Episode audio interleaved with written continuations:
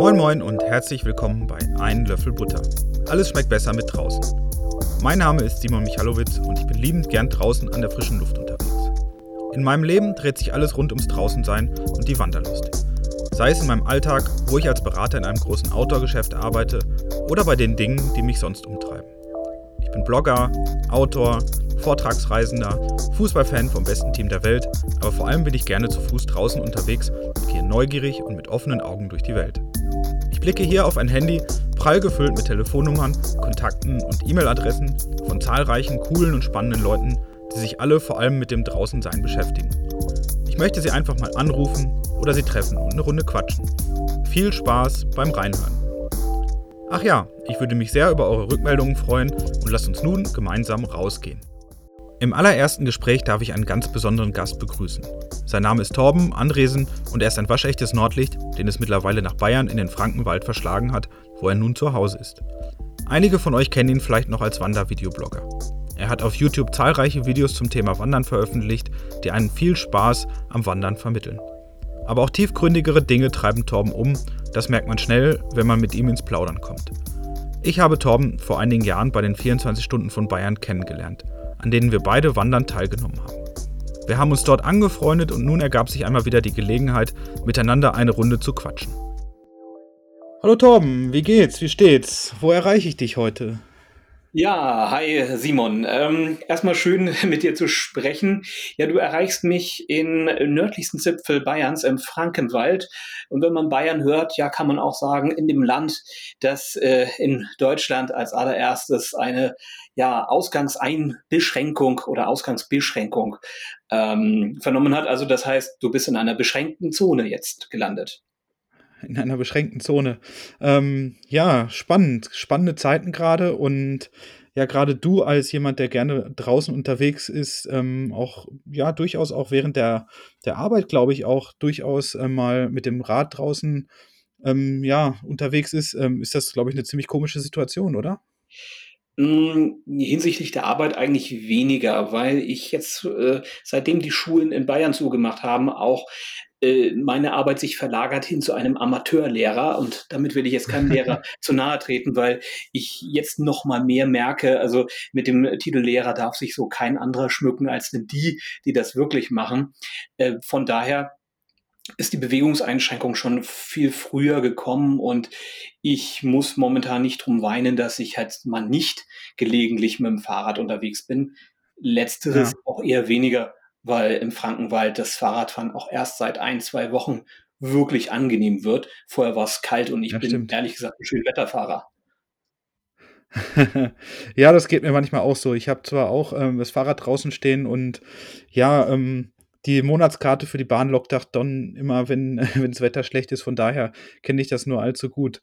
Ja, spannende Zeiten und ich glaube, jeder ähm, lernt gerade Dinge, die er vorher noch nicht so auf dem Schirm hatte. Bei mir fängt es gerade an, dass ich lerne, wie man vielleicht einen Podcast aufnimmt.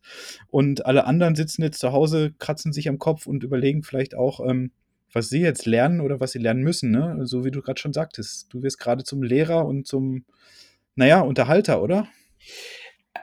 Ja, wobei dieses Unterhaltertum äh, in meiner Arbeit vielleicht noch kurz, ich äh, arbeite ja viel mit, äh, mit kranken Leuten, versuche den Sprache wieder zu entlocken. Das hat auch schon immer was, ne, nicht was Spielerisches, aber was sehr Kreatives an sich. Da muss man schon manchmal sehr unterhalten. Und da ich jetzt mit meinem Sohn eigentlich schon eh immer mehr zu tun hatte, äh, ist das Unterhaltertum eher nicht das, was jetzt neu ist. Tatsächlich ist eher so dieses, ähm, was, dieses Selbstmanagement. Denn viele machen jetzt Homeoffice. Mhm. Äh, ganz viele. Ich kann als Sprachtherapeut ganz schlecht Homeoffice machen, merke aber diese tägliche, ja, jetzt beginnt die Schule und das machen wir den Vormittag. Das erfordert extrem viel Selbstdisziplin, nicht nur bei meinem Sohn, wo das schöne Wetter und das Spielzimmer lockt, sondern auch bei mir, weil mir fällt immer was ein, was man vielleicht in der Wohnung noch rumräumen müsste. Ja, das geht mir genauso. Ich bin auch gerade dabei, mir so eine Struktur für den Tag mal zu überlegen, dass man hier nicht so ganz strukturlos, ähm, durch die Wohnung tapert und hier einen angefangenen Haufen hinterlässt mit Dingen, die man gerade ja, vielleicht, ähm, ausgepackt hat oder dann ins andere Zimmer geht, um da weiterzumachen. Also, das ist schon ziemlich spannend und ja, das ist schwierig, glaube ich, auch gerade, weil man guckt raus und man möchte aktiv sein und ähm, kann es irgendwie nicht. Und da hilft, glaube ich, Struktur ganz erheblich. Volle Zustimmung. Äh, ich glaube, die meisten Probleme, die wir wirklich im Alltag haben, ob mit uns selber oder mit anderen, äh, ist ganz häufig einfach ein Strukturproblem ähm, wo nicht Mhm. klar geregelt ist, wer ist jetzt für was maßgeblich verantwortlich. Und ich denke mal, das lernen wir jetzt gerade wirklich mit der Holzhammer-Methode, weil uns einfach nichts anderes übrig bleibt, als Strukturen anzuerkennen und bei uns im Kleinen mal Strukturen aufzubauen. Aber es kommt halt nicht ja, äh, sage ich mal, das Querfeuer von draußen mit anderen Aufgaben, die wir haben, sondern wir sind einfach mal dazu verdonnert, vor der eigenen Haustüre zu kehren. Und ich habe die Hoffnung, dass uns das als Gesellschaft ziemlich weit nach vorne bringt.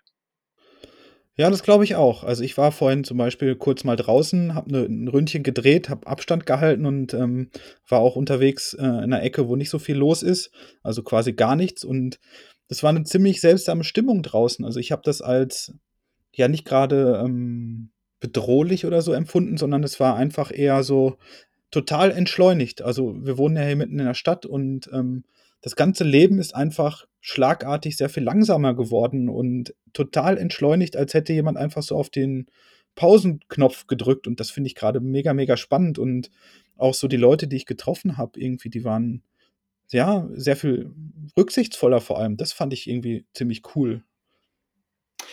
Ich denke mal, das ist jetzt auch das Gebot der Stunde, einfach auch mal, äh, da, wo es uns möglich ist, zur Ruhe zu kommen, weil da draußen ja genügend Leute sind, die sich momentan wirklich für uns als Gesellschaft den Arsch aufreißen, ähm, mehr noch denn je, was uns jetzt erstmals wirklich wieder auffällt.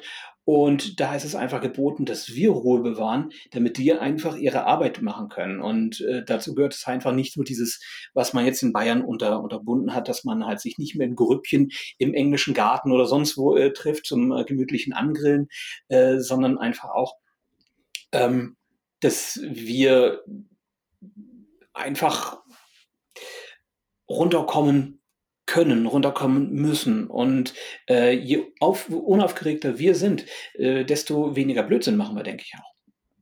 Ja, das stimmt, das stimmt. Ich finde es halt krass, es ist halt fast so 'n so 'n Experiment. Jeder muss jetzt grade lernen, mit sich selbst und seinen seinem nächsten Umfeld sich auseinanderzusetzen und das über 'nen ziemlich langen Zeitraum. Ich finde das echt spannend. Also, das ist fast so, wie ich damals alleine unterwegs war auf Tour, also über 5 Monate und mich permanent mit mir selbst auseinandersetzen musste. Und das finde ich grade spannend, weil ich glaube, das muss grade jeder so 'n bisschen auch lernen vielleicht.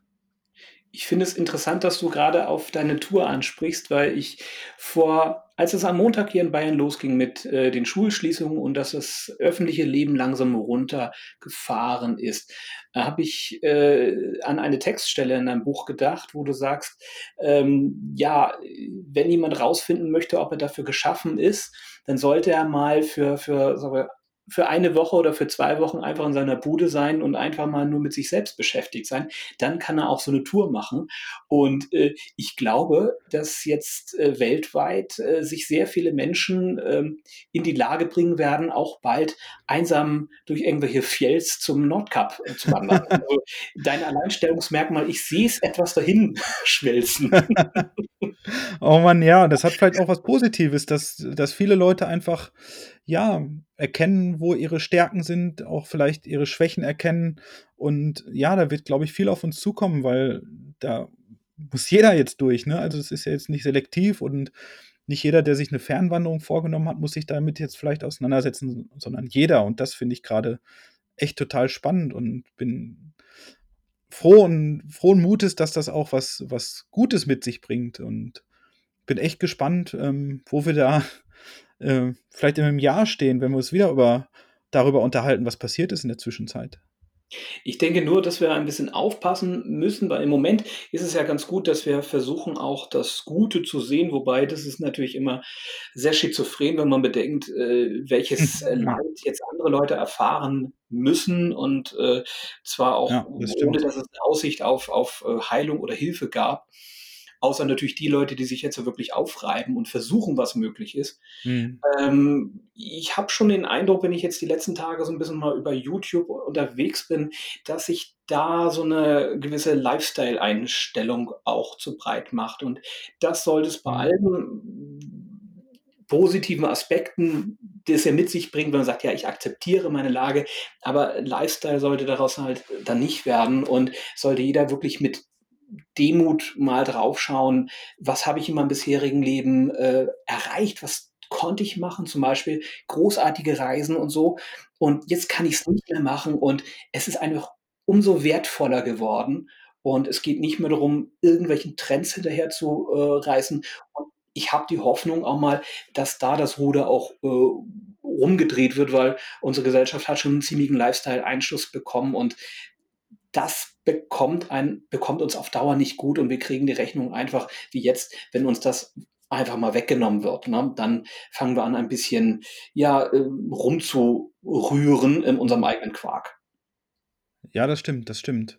Ich finde es grade ziemlich spannend, weil grade hier in Dresden im Osten erzählen ja auch viele, wie's früher mal war und, ähm, manchmal hört man auch dieses: „Es war ja besser früher“ und ich kann grade irgendwie dem viel weniger noch abgewinnen, als es sowieso schon ist, denn ich merke grade, wie wie, ähm wie krass das ist und wie krass sich das anfühlt, ähm, sich nicht frei bewegen zu können und nicht genau das machen zu können, was man möchte oder alles grade immer verfügbar zu haben. Ich finde das ziemlich spannend, grade um das nachvollziehen zu können.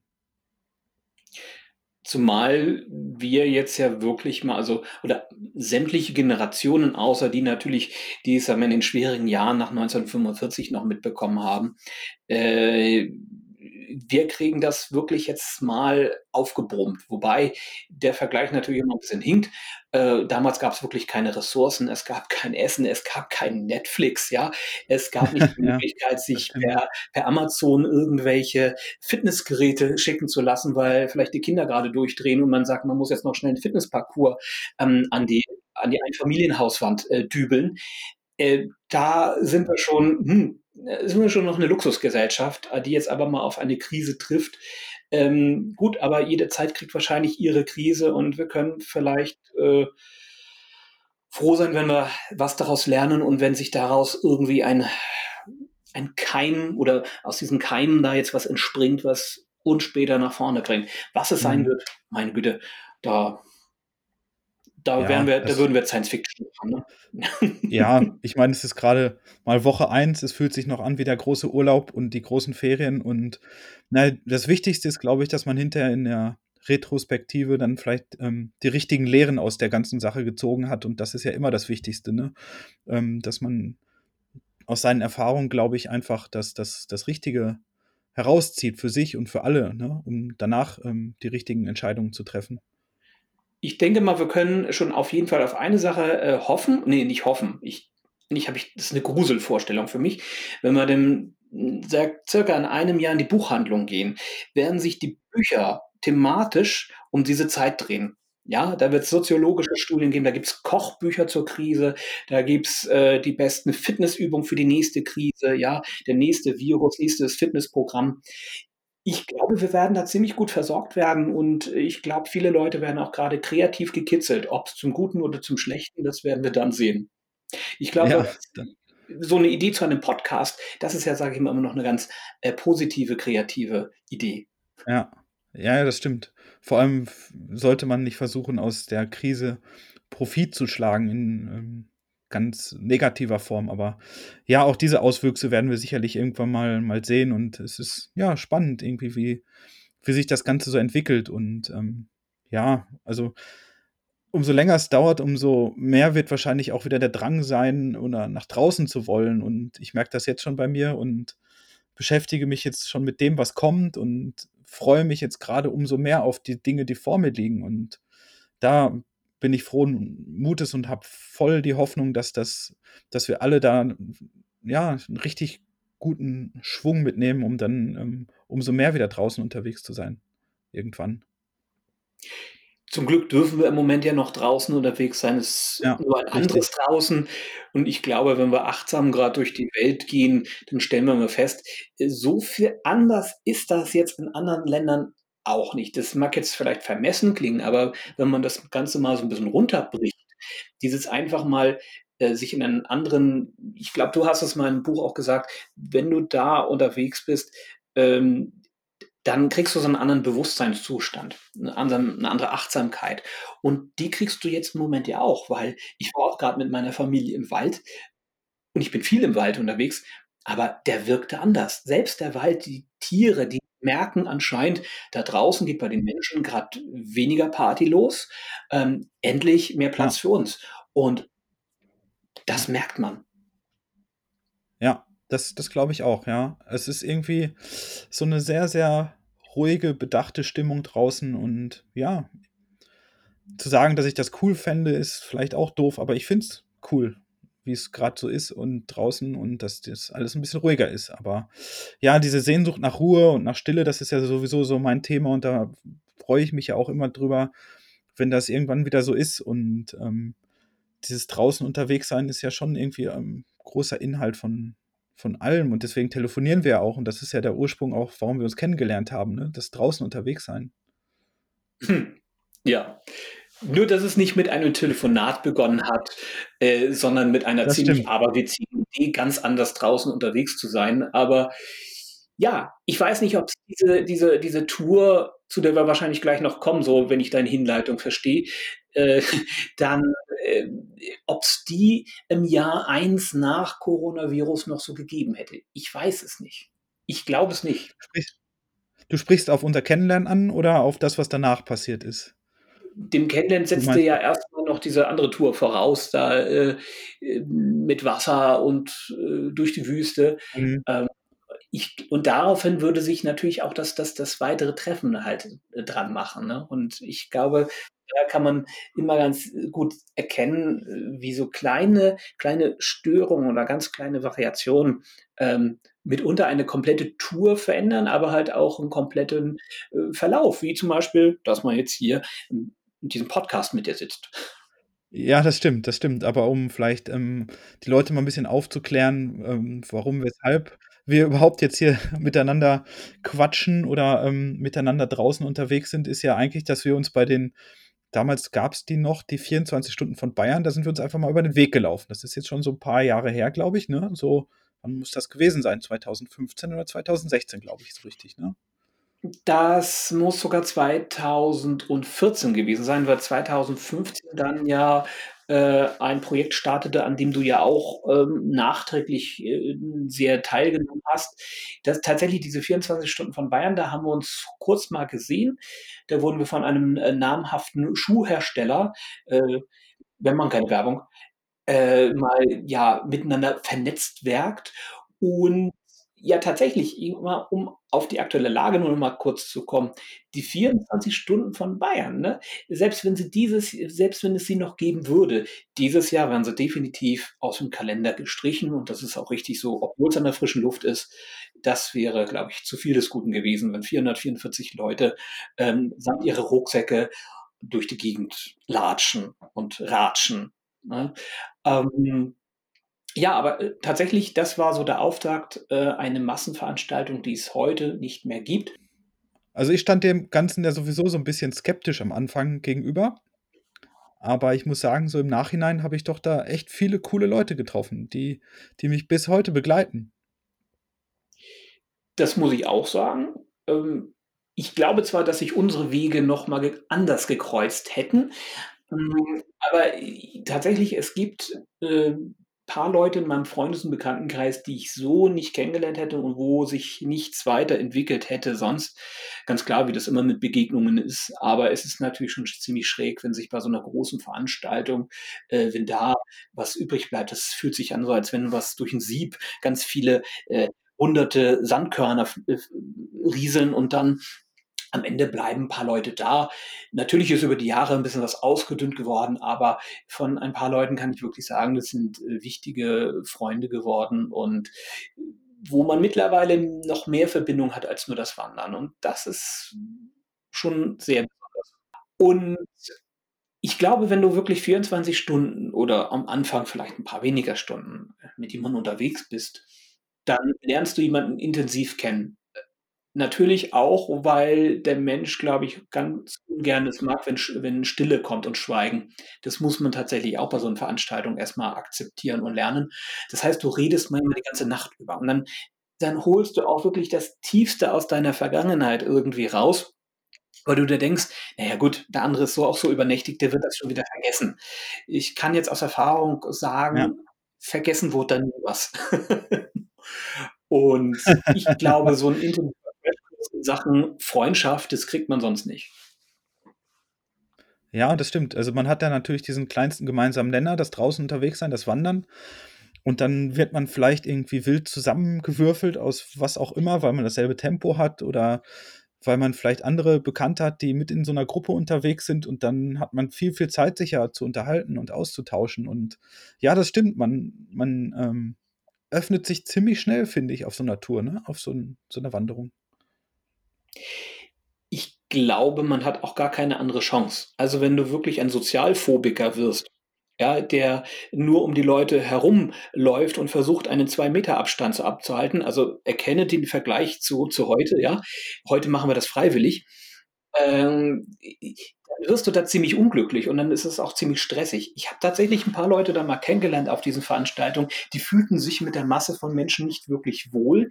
Ähm, kann man sich fragen: „Warum macht man das dann? Ist das 'n Akt von Masochismus?“ Keine Ahnung, aber ich glaube, wenn man sich da nicht an andere Leute ein wenig orientiert und mal das Gespräch sucht, dann ist das eine ganz unangenehme Erfahrung.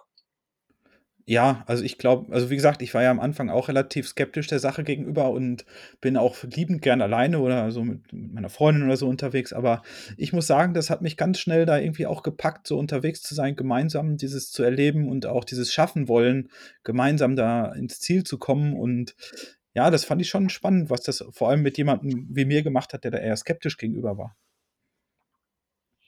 Ich glaube, eine gesunde Skepsis ist ob so einer Veranstaltung auch erst mal angebracht, weil es ist schon ein wenig schräg. Also, grade wenn man jetzt nicht aus der Wandererschaft oder, äh, Sportlandschaft kommt, ähm, mit 444 Leuten und mitunter waren's ja sogar noch 'n paar mehr, weil Einheimische mitgewandert sind, da durch 'ne Botanik zu latschen, das ist erst mal findet man das abstrus, weil es geht doch ums Wandern und um Ruhe und um Beschaulichkeit.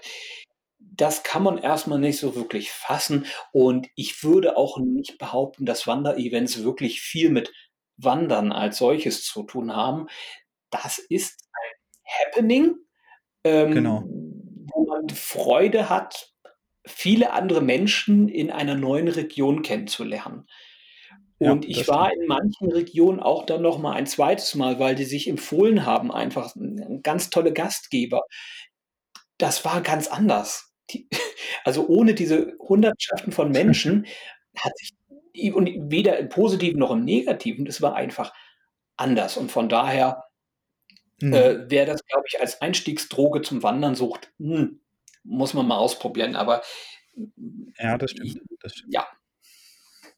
Ja, es ist, ähm, 'n ganz anderes Wandern, als wenn man dann, wie du schon sagst, dann dann zurückkommt und alleine loszieht. Und ja, muss man ausprobieren und schauen wir mal, wann es die nächsten Großwanderungen geben wird. Ich denke da an die was gibt's in Deutschland? Megamärsche sind grade akku aktuell, an solche Dinge. Aber was mir am am meisten von den 24 Stunden von Bayern, ähm, in Erinnerung geblieben ist, ist eigentlich, ähm, unser Nachtflow, würde ich's mal im im Nachhinein, äh ja ja, so begreifen, als wir einfach so Torben und Simon durch die Nacht geritten sind zusammen, äh, und uns gepackt hat, ne? Ja, das war ja schon gar nicht mehr Wandern, das war dann so 'ne Trail-Running-Geschichte schon fast. Da kann man vielleicht noch kurz erzählen, wir hatten eigentlich ursprünglich gar nicht vor das war bei den 24 Stunden von Bayern in Spessart wunderbare mhm. Gastgeber, ganz tolles Event, tolle Stimmung, tolles Wetter. Und auf einmal haben wir uns irgendwie auf der Strecke gefunden und haben gemerkt, wir haben das gleiche Tempo. Und wer so ein Event mal wandert, ähm, dem sei wirklich anzuraten, nicht mit jemandem zu wandern, der langsamer oder der schneller ist. Du brauchst exakt einen, der das gleiche Tempo, selbst wenn du versuchst, ja. dich anzupassen, es macht dich mürbe. Und wir kannten uns zum Glück ja auch schon. Ähm, und dann einfach zu merken, ja, wir haben das gleiche Tempo. Und dann, dann gehst du und gehst du. Und dann, ja, wie du schon sagtest, dieser Flow-Zustand. Und am Ende äh, kommt auf einmal die Sonne.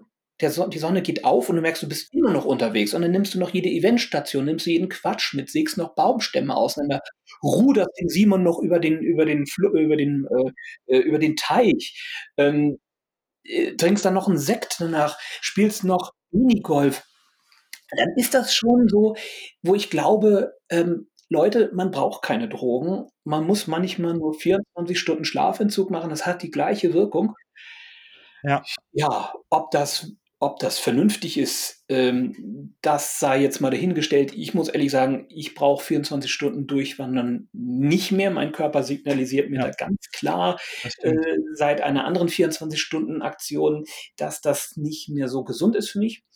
Ähm, aber mein Gott, ich habe das, ich glaube, jetzt fünf oder sechs Mal äh, gemacht äh, und das sind ganz tolle Erinnerungen, die heute dankenswerterweise auch wieder nach oben blubbern. Ja, genau, das stimmt. Also das muss ich auch sagen. Also ich habe ähm, wahrscheinlich war das wirklich der Höhepunkt, wie wir da so durch die Gegend gelaufen sind. Und das war, ich habe mich da wirklich wie so einem Film ge ge wiedergefunden. Das war schon eine krasse Nummer und da denke ich immer wieder sehr, sehr gerne dran zurück. Das hat nämlich ähm, großen Spaß gemacht und dann ist man nachmittags aufgewacht und fragt sich, was war denn das bitte? Aber es war unendlich cool und ähm, ich meine, es gibt ja sogar Beweise für das, was uns da widerfahren ist, ne? oder was in uns gefahren ist. Da hast du ja einen schönen Film auch drüber gemacht. Dam, dam, ja, die Wanderquadrologie. ähm, genau, habe ich noch auf meinem YouTube-Kanal. Ähm, und äh, da, das gibt es noch tatsächlich, das ist tatsächlich, und von vier Filmen, die bei diesem Event entstanden sind, ist das mir wirklich der liebste, weil das so eine richtige, so ein Buddy-Movie-Charakter hat, ja. Zwei, die sich gefunden haben und das einfach mal rocken. Ja, das war so ein bisschen Blues Brother-mäßig, das stimmt. Absolut, absolut. Nur nicht, dass wir einen Dodge Caliber hatten, sondern äh Ne, Wanderschuhe. Wanderschuhe, aber die haben genauso viel verbraucht. Oh Mann, ey, ja, das war eine coole Nummer und aber ja, das ist irgendwie so schon auch echt ganz schön weit weg, weil da danach ist ja auch noch so viel passiert, wenn ich dran denke, 2016 bis jetzt, das sind ja ja schon vier Jahre, in denen so unendlich viel passiert ist, ne? Also, von Umzüge bei mir. Ich wohne jetzt hier in Dresden und was ich ganz spannend finde, dass ich das erste Mal in Dresden war und ja, du warst ja damals bei meinem Vortrag auch dabei hier in Dresden, weil du bei Freunden warst. Und wir haben uns dann vorher zum, zum Kaffee getroffen. Vielleicht erinnerst du dich noch daran und da hast du mir von Natur erzählt, von der du, glaube ich, gerade damals zurückgekommen bist, ne? wenn ich das richtig verstehe. Genau, und ähm, das war da zwei Monate, nicht mal, nicht mal. Es war alles frisch, wirklich alles. Das Gute wie auch das Schlechte. Und ja, kann ich ja vielleicht kurz erzählen. Ich bin mit dem äh, Thorsten Heuer, ein Freund von mir, ähm, hat er mich auf eine seiner Nonstop-Wanderungen mit eingeladen. Sowas macht er halt häufiger, ja. Und er hatte vor, nonstop durch die Wüste Negev in Israel zu wandern. Ja, so, das war erstmal der Plan. Das haben wir gemacht. Ich weiß nicht, ob man jetzt verraten sollte, ob es funktioniert hat, weil auch dafür gibt es ja einen wunderschönen äh, Film, der eigentlich seinen, seinen Reiz daraus äh, sich ergibt, äh, dass man nicht weiß, was passiert. Aber ich kann vielleicht so viel sagen, äh, Simon hat, du hast natürlich zum Entstehen dieses Films maßgeblich beigetragen, weil du bei diesem Gespräch was von mir gehört hast. Ja, also ich glaube, ich will es einfach mal sagen. Also es ist natürlich, ähm, ich will es einfach vorwegnehmen, weil es einfach so, so im Nachhinein auch echt positiv geworden ist. Ähm, es ist megamäßig in die Hose gegangen, ne? Es hat überhaupt nicht funktioniert, was ihr euch vorgenommen habt, oder? Ja, ich glaube, das ist, ähm, hm, Ich glaube, das ist so die Aus die meine Auslegung und wahrscheinlich auch Thorstens Auslegung, weil natürlich, wenn du planst, äh, fast 210 Kilometer müssen es, glaube ich, damals gewesen sein, durch die Wüste nonstop, ohne Schlaf und mit, ähm, wie viel Liter Wasser waren das noch, was wir da durch auf den Rücken immer rumgetragen haben? Es müssen so an die 30 Liter Wasser gewesen sein. Dann kann man das mit Fug und Recht natürlich als als Missgriff äh, bewerten. Ähm, als Versagen, so habe ich es schnell bei mir ausgelegt, das war das erste Mal, dass ich so mein erstes Abenteuer, mein erstes großes Abenteuer. Ähm, und da natürlich geknickt. Aber im Nachhinein hat es sich als sehr viel wertvoller herausgestellt, als wenn ich persönlich es geschafft hätte. Ja, das ist ja ganz oft so. Aber ähm, vielleicht von Anfang an. Also ihr seid nach Israel gefahren, ihr seid nach ähm, Tel Aviv, glaube ich, geflogen, richtig? Oder nach Jerusalem? Ich weiß es gar nicht mehr so richtig. Wir sind nach Tel Aviv, also von Berlin-Schönefeld äh, gibt es immer Direktflüge nach Tel Aviv. Äh, warum Jerusalem weniger angeflogen wird oder wurde, weiß ich nicht. Es war jedenfalls Tel Aviv genau. Und von dort aus mit dem Nachtbus dann nach Elat. Das kennen nicht so viele. Das ist ganz im Süden von ähm, Israel, äh, gemeinsame Grenze zu Jordanien dann, also der Zipfel Jordanien und Rotes Meer Ägypten. Das ist aber auch, also nach Tel Aviv zu kommen, das muss ja auch schon mal ein krasses Erlebnis gewesen zu sein, oder? Man hat ja so bestimmte Vorstellungen von so einem Land, gerade Israel. Äh, also zu, zu, Tel Aviv gibt es tatsächlich eher am Ende der Tour was zu erzählen, weil da sind wir nur unser, in unserer Jugendherberge haben ein paar Sachen eingelagert, weil wir nach der Tour dann dort übernachten wollten. Das heißt, wir haben da einfach nur ein Kofferlager gehabt oder ein Rucksacklager. Mehr war das nicht. Und äh, dann sind wir mit dem, mit dem Bus, mit dem Nachtbus halt gefahren. Das heißt, das erste, was wir so richtig bewusst von Tel Aviv halt äh, wahrgenommen haben, ist dieser, dieser dystopische Busbahnhof und ich habe mich vor kurzem noch mal informiert, der ist auch nicht wirklich besser geworden und wer da draußen jetzt zuhört und so ein so 'n Lost Place YouTube-Ding macht, der sollte sich das wirklich reinziehen. Ähm, alle anderen großen Bogen da drum machen, wenn es geht. Kein Bus nehmen, um irgendwo sogar lieber ein Taxi. Die kosten da wirklich nicht viel. Fahrt mit dem Taxi ruhig in den Süden aber nimm bloß nicht diesen, diesen Busbahnhof mit. Es ist Mad Max. Mad Max in Beton gegossen. Okay, krass. Schön. Krass, aber ja, dann seid ihr nach, nach, ähm, nach Elat gefahren ne? und wolltet dann loslegen dort durch die Wüste Negev. Genau. Nonstop. Wir haben noch äh, in einem sehr rührseligen Shelter dort haben wir noch zwei Stunden Schlaf äh, bekommen können, weil im Nachtbus konnte man nicht schlafen, ähm, denn wir sind an jeder an jeder, ähm, ja, an jeder Kaserne das war leider die nicht zivile Linie, die wir da abgegriffen haben. Ähm, das heißt, in der Wüste Negev gibt's unwahrscheinlich viele Militärkasernen, die wurden alle einzeln abgefahren. Das Ganze begleitet zu lauter Musik und Essen und ich hatte so die Theorie, dass man in Israel wirklich nicht schläft. Äh, ich weiß nicht, ob das stimmt, aber in dem Moment hatte ich das Gefühl. Und dann sind wir da übernächtigt angekommen und haben dann versucht, erstmal da noch ein bisschen zu, zu pennen, was nicht funktioniert hat, weil, also ich war wahnsinnig aufgeregt. Der Thorsten, das ist ein Profi, der schläft sofort ein und sammelt Energien und haben noch unser ganzes Equipment zusammengezurrt und gepackt, weil das war ja die wahre Herausforderung, äh, diese ganzen Liter Wasser da auf einer Kraxe raufzuzurren und dann noch das restliche Gepäck so gering wie möglich zu halten. Das haben wir da gemacht haben uns mit dem Taxi zum Startpunkt fahren lassen, weil sonst wäre das einfach zu kräftezehrend gewesen für ein nicht schönes Stück. Und dann, dann ist es losgegangen, ja. Abends bei einem leichten Wind, ich weiß es noch, in einem Novemberabend. Ja, krass. Da habt ihr euch abgeklatscht und habt gesagt, los geht's. Wie, wie man das so macht. Naja, erstmal erstmal hat's Klong gemacht, weil, äh, eine unserer Kraxen ist, ähm, auf der Taxifahrt durch die Rüttelei dort, äh, quasi explodiert. Da hat's ein 'ne Seitenstrebe zerlegt. Ähm, okay. Mein Modell ist massiv geschweißt gewesen aus Aluminium. Da konnte nichts passieren, aber bei mhm. Thorstens Kraxe ist das passiert. Und, ähm, ganz am, also das war wirklich ein neuralgischer Punkt, weil es stand fast zur Debatte, dass wir die Tour gar nicht machen können, weil er auf der Kraxe nichts äh, transportieren kann. Und dann wäre das, dann hätten wir Badeurlaub in Ellert gemacht, im Casino. Ja, schon schlechte Vorzeichen direkt zum Beginn der Tour, ne? Aber ja, das gehört ja dazu, auf so, so Touren, dass auch mal was kaputt geht, vielleicht nicht direkt am Start, aber ja, man ist ja total aufgeregt, gerade wenn man das, das das erste Mal macht, oder? Da ist man doch, möchte man, weiß nicht, ist doch ein Gefühlschaos, oder? Äh, massiv. Also ich war die ganzen Wochen und Monate davor ja schon aufgeregt, weil wir ja geplant und geplant haben und Material erprobt und so. Und ich habe Anwandertouren gemacht, weil ich halt nicht so ein Wanderviech bin wie, wie der Thorsten, der das einfach mal wirklich, äh, der hat so eine Demut, aber der, der kann es einfach. Der ist einfach so, glaube ich, dafür gebaut und gemacht, geboren.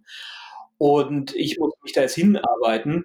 Und da ist das Stresslevel natürlich auch schon da gewesen. Und dann da zu hocken in diesem Bett oder also kurz bevor es losgeht und oh Gott, was machst du da jetzt nur? Wie viele Nächte willst du ohne Schlaf durch die Wüste mit 30 Liter Wasser? Also mir ist ganz schön die Muffe gegangen. Ja, ich finde das immer so ein bisschen die Angst vor der eigenen Courage, ne? Man ähm, hat jetzt große Klappe das gehabt und dann. Nee, das war eher die Angst vor dem eigenen Körper. Ja, ja, das sind so die Dinge, die, ähm, ja, spannend auf jeden Fall, wie das dann ähm, ist, loszulaufen. Ne? Also man redet so lange darüber und dann auf einmal geht's los. Das ist schon spannend. Und ihr seid dann direkt in die Nacht durchgestartet oder seid ihr morgens gestartet? Ja, das war der Plan. Ähm, weil wir wollten, also wir haben ja gehört, das ist eine Wüste. Die, die sieht zwar erstmal nicht so aus, weil natürlich kein, es ist kein Sand da, es ist halt ein Block mehr. Aber wir dachten, ja, November, das wird auch immer empfohlen als, ja, das ist eine gute Zeit, um zu starten, nicht ganz so heiß. Wir haben uns gedacht, naja, okay, es heißt Wüste, es wird wahrscheinlich am Morgen auch äh, etwas wärmer werden. Und lass uns lieber durch die Nacht gehen. Und dann haben wir schon mal ein ganzes Stück Strecke geschafft, ohne die Anstrengung der, der Wärme oder der Hitze. Genau, und dann ging durch die Nacht und die Temperaturen waren wirklich angenehm. Also äh, angenehm als mancher schwüle Sommernächte in Bayern oder sonst wo, wo du sagst, auch spät abends gehe ich jetzt nicht noch Sport machen. Das war wirklich schön. Ja, und dann, dann habt ihr irgendwann feststellen müssen, dass es sich nicht ganz so entwickelt, glaube ich, wie, wie ihr das äh, geplant hattet, oder? das ging erstaunlich schnell. Also die, die, die, die Gewittereinschläge, die kamen relativ schnell. Erst Kraxe, der explodiert.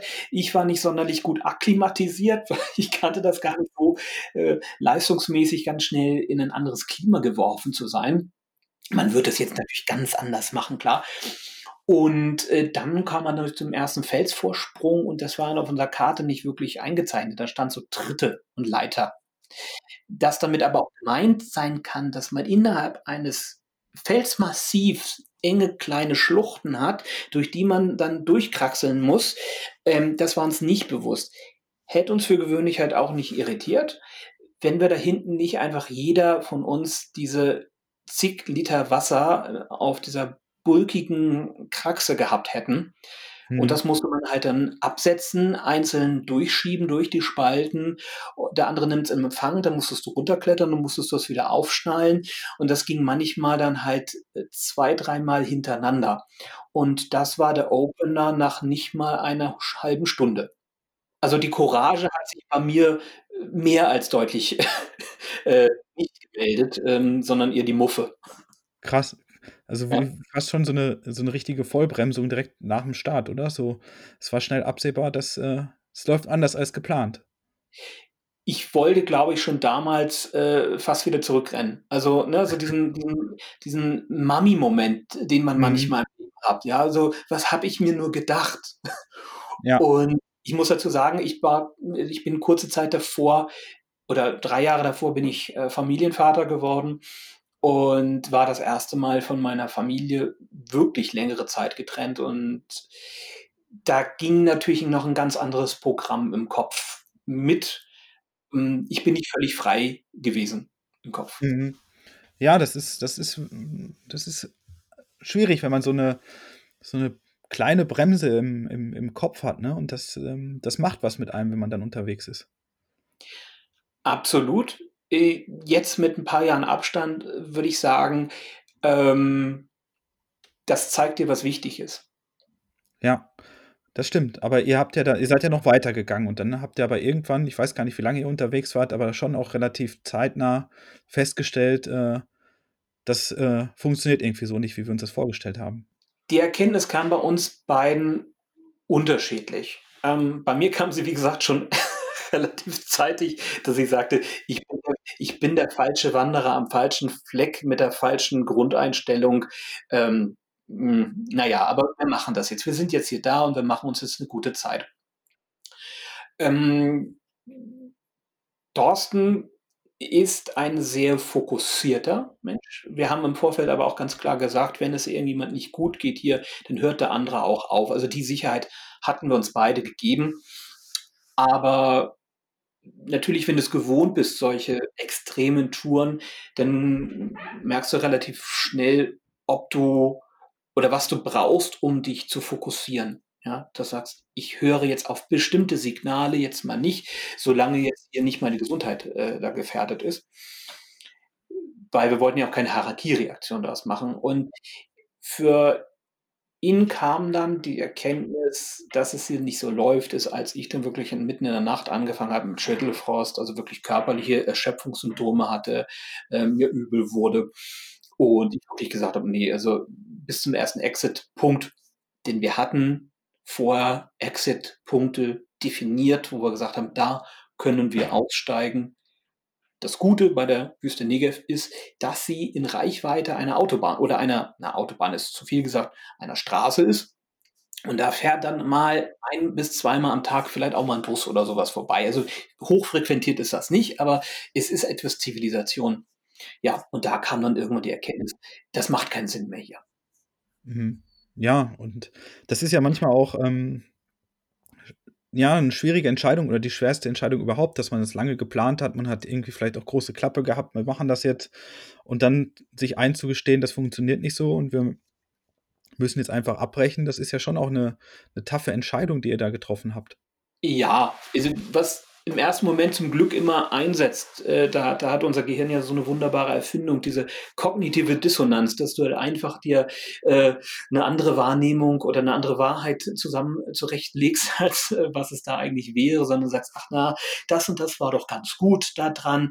Ja, aber eigentlich hast du ja, äh, dein lange geplantes, äh, Projekt, ja, aus dem du noch so viel vielleicht machen wolltest, hast du nicht geschafft.“ Aber du suchst dir halt erst mal für 'n ersten Moment so 'ne ja, Selbstbetrug ist das nicht, aber einfach 'ne andere Wahrnehmung.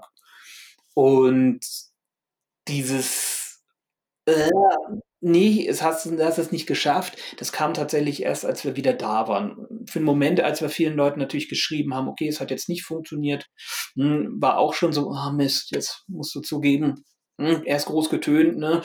Hm, jetzt ist es nix geworden“, klar. Und dann hatten wir aber das Glück, dass wir noch 'n paar Tage ja zur Verfügung hatten. Also, es war ja nichts alles verschenkt. Wir hatten auf einmal, ähm, Zeit für Jerusalem. Wir wollten gar nicht nach Jerusalem. Ah, ursprünglich war die Zeit nicht da.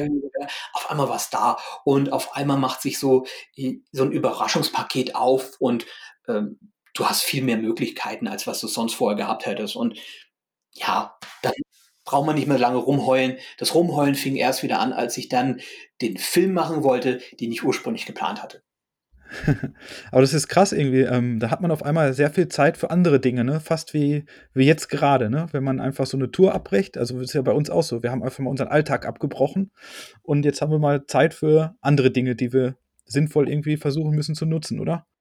Ja, besonders schräg ist, äh, dass der Grund, äh, vielleicht jetzt nicht der gleiche ist, aber trotzdem im Bereich der Gesundheit zu suchen war, weil, ähm, ging darum, Gesundheit zu schützen und, äh, auf einmal, äh, ja, dadurch erwächst neue Zeit. Ich meine, jeder, der auch krank wird und hoffentlich natürlich, äh, nicht zu sehr, kriegt ja noch mal 'ne andere Zeit. Also, sei es, äh, dass du mit 'ner halbwegs, äh, auszuhaltenden, äh, grippalen Infekt zu Hause bist, dann wirst du auch gezwungen, Zeit zu nehmen, Zeit zum Gesunden. Und wenn du kannst, liest du halt mehr Bücher und so. Und ich da steckt natürlich immer die Aufgabe auch drin, das zu sehen und das dann auch wirklich zu machen.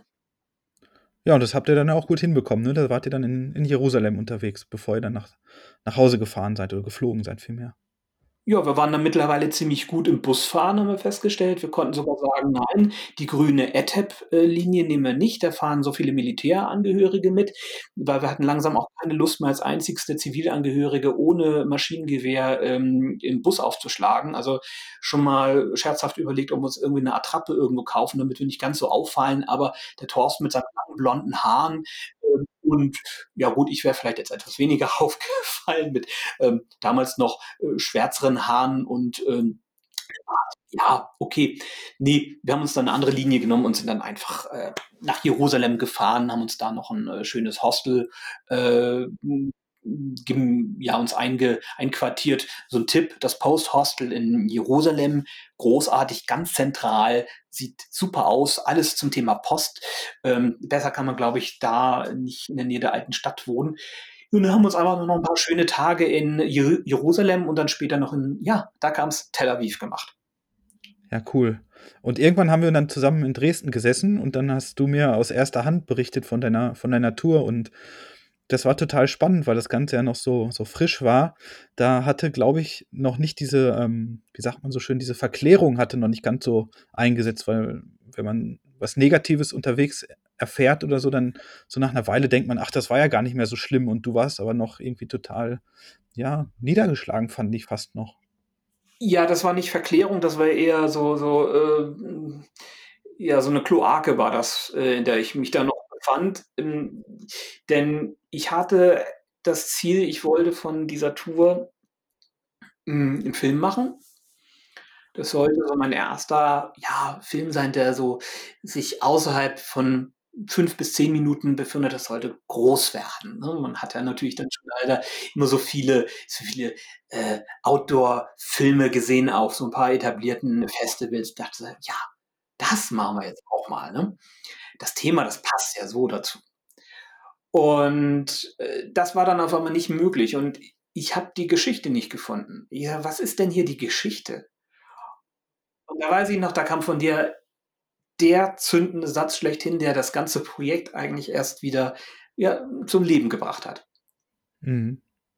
Ja, ich fand das einfach mega spannend, was ihr damals erlebt habt und was das auch so mit euch gemacht hat vor allem, ne? Und Es gab wirklich 'n einen ganz einschneidenden Satz, äh, der hat sich wahrscheinlich mir so eingebrannt, weil der einfach für mich so wichtig war. Wenn ich erzähle da so das, was ich jetzt auch dir und euch erzählt habe und dann nippst du da an deinem an deinem Kaffee und haust raus: „Das ist doch die Geschichte.“ Und ja, und das war's? Das war die Geschichte. Diese Geschichte des des Scheiterns, äh, die war auf einmal die viel wichtigere. Und ich bin maßlos froh mittlerweile, auch wenn die Gesundheit auch nachträglich s leider unter dieser Tour gelitten hatte, wie ich dann feststellen musste, ähm, aber dass das die Geschichte wurde, das hat dem Ganzen so 'ne ganz neue Dynamik, äh, gegeben und hat mir 'ne ganz andere Sicht auf ganz, ganz viele Dinge, äh, beschert. Also, von daher da noch mal auch heute noch Danke.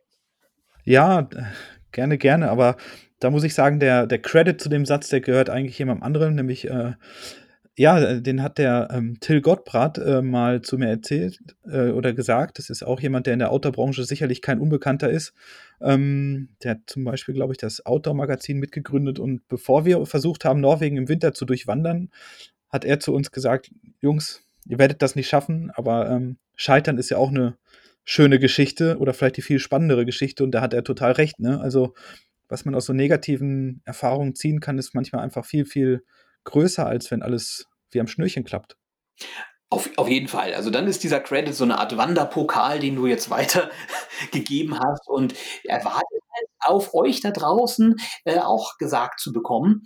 Ähm, allerdings begebt euch da vorher lieber nicht in so Situationen, wo er wirklich, äh, notwendig wäre, weil man vorher irgendwie seine Gesundheit ruiniert hat, weil das ist wirklich kein Outdoor-Sport da draußen wert, dass man dafür irgendeinen Blödsinn macht.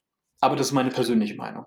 Das stimmt, aber ich glaube, dass, ähm, seitdem wir da zusammengesessen haben und du dann auch diesen diesen Film diesen wunderbaren Film darüber gemacht hast, über euer Scheitern oder eigentlich gar nicht oder oder fast, würde ich fast sagen, so Wiederauferstehung, weil ihr habt ja da wirklich viel rausgezogen. Das hat ja bei dir auch viel so in, in, in Bewegung gesetzt, oder? Absolut, absolut. Ich sagte ja schon mal, es hat ja meinen Kompass äh, gestellt. Natürlich absolute Maßgabe immer äh, der eigene Sohn, die eigene Familie, ganz klar. Ähm, ich war zu dem Zeitpunkt tatsächlich immer ein bisschen auf der Suche, was will ich beruflich machen? Klingt vielleicht auch so durch. Ich wollte immer im Bereich äh, Web, Webvideos äh, was machen. Da hatte ich mich schon vor der Tour ziemlich verrannt, wie ich es über die Jahre einfach mal nachträglich äh, feststellen musste. Und insofern ist es gut, dass es nichts geworden ist, weil äh, die Erkenntnis wäre nicht gekommen, weil ähm, du dann einfach merkst, okay, du hast deine Grenzen ähm, und du merkst, oder ich habe gemerkt, was ist wirklich wichtig? Ja, und das ist die Familie.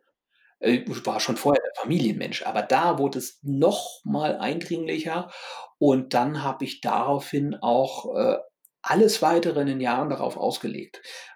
Das mein Webvideoprojekt wurde runtergefahren, bis es jetzt eher ein Dornröschenschlaf äh, auf YouTube verweilt. Der Film wurde dann natürlich noch mal in einem Kraftakt, weil ja schon klar war, meine Entscheidung, mich eigentlich rauszunehmen, langsam aus dem ganzen Mediengewerke. Äh, Aber den wollte ich natürlich noch fertig machen.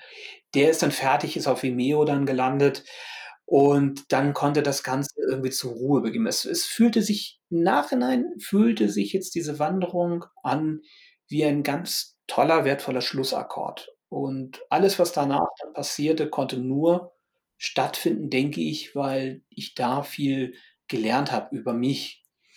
Ich habe in Folge dann auch meinen Arbeitsplatz gewechselt, äh, bin wieder ja, sehr viel stärker eingestiegen in meine eigentliche Tätigkeit als, als Logopäde. Und da bin ich mittlerweile äh, sehr gefestigt. Und wie gesagt, das ist alles ein Ergebnis aus dieser Lebensphase.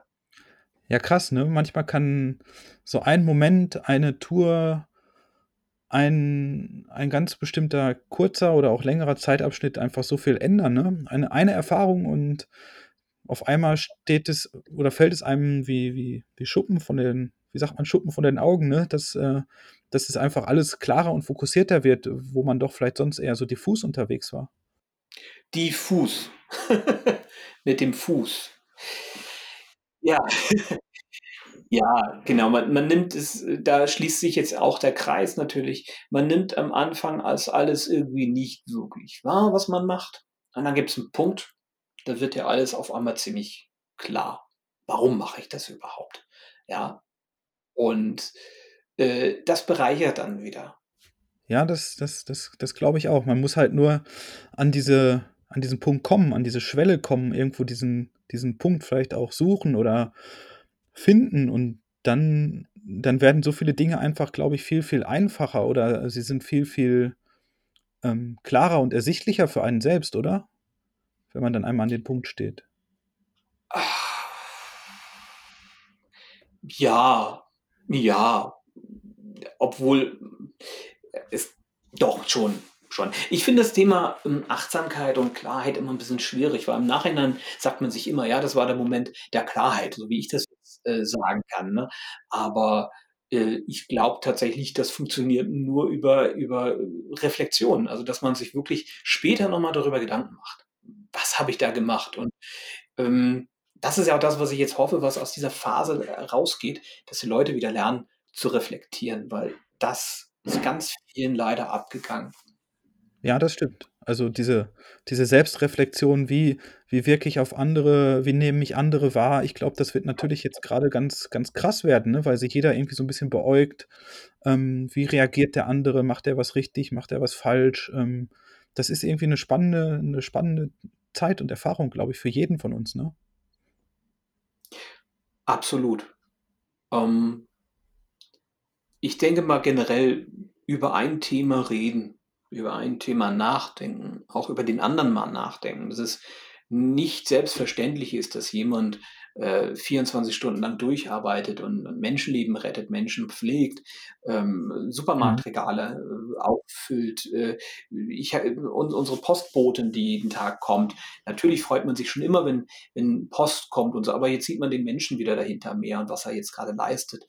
Und ich würde sagen, begeben uns doch mal auf diese Reise, auf diese Wanderung. Das ist die wahrscheinlich wichtigste Wanderung, die wir in diesem Land, äh, das vielleicht ja das Wandern sogar erfunden hat.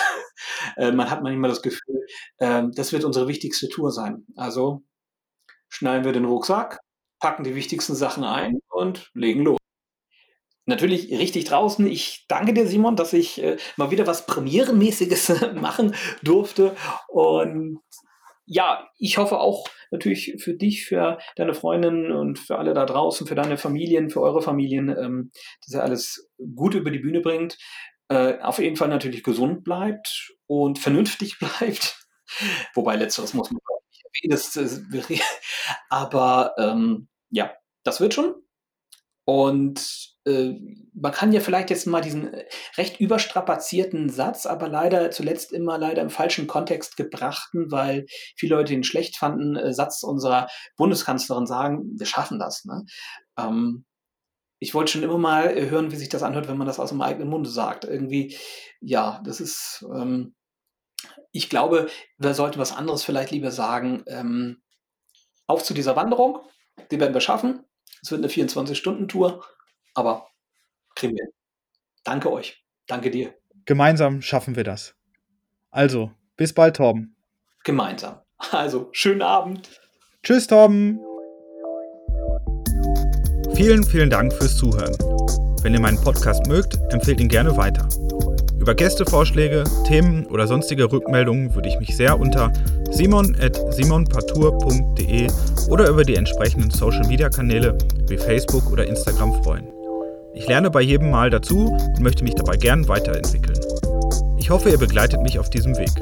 Danke an alle meine Gäste, an euch die Zuhörer und bis zur nächsten Folge.